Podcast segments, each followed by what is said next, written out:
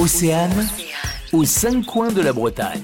Visiter l'estuaire de la Loire entre Nantes et Saint-Nazaire et partir à la découverte d'œuvres artistiques que vous croiserez sur votre parcours. Voilà ce que propose Dorothée Lahaute, qui est chargée de mise en tourisme au voyage à Nantes. Vous nous proposez donc une belle balade pour redécouvrir les bords de Loire, en fait. Oui, moi je vais vous parler aujourd'hui du parcours artistique estuaire Nantes-Saint-Nazaire, puisque des grands artistes, des artistes internationaux sont venus créer des œuvres qui forment comme une collection. On parle aussi d'un musée assez ouvert qu'on peut découvrir toute l'année, à la fois à pied, en voiture et en vélo.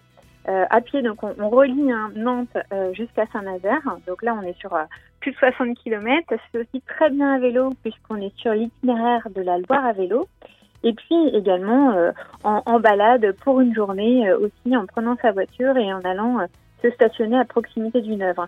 Donc ces œuvres, elles sont librement accessibles et comme je vous le disais, on peut, on peut les découvrir vraiment toute l'année. Et puis également l'été, mais là c'est un petit peu tard, on peut également les découvrir en bateau. Voilà, donc plusieurs randonnées à faire.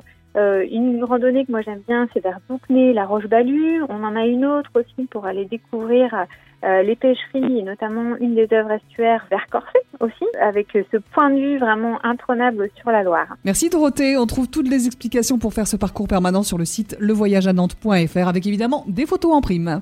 Aux cinq coins de la Bretagne. À retrouver en replay sur oceanfm.com.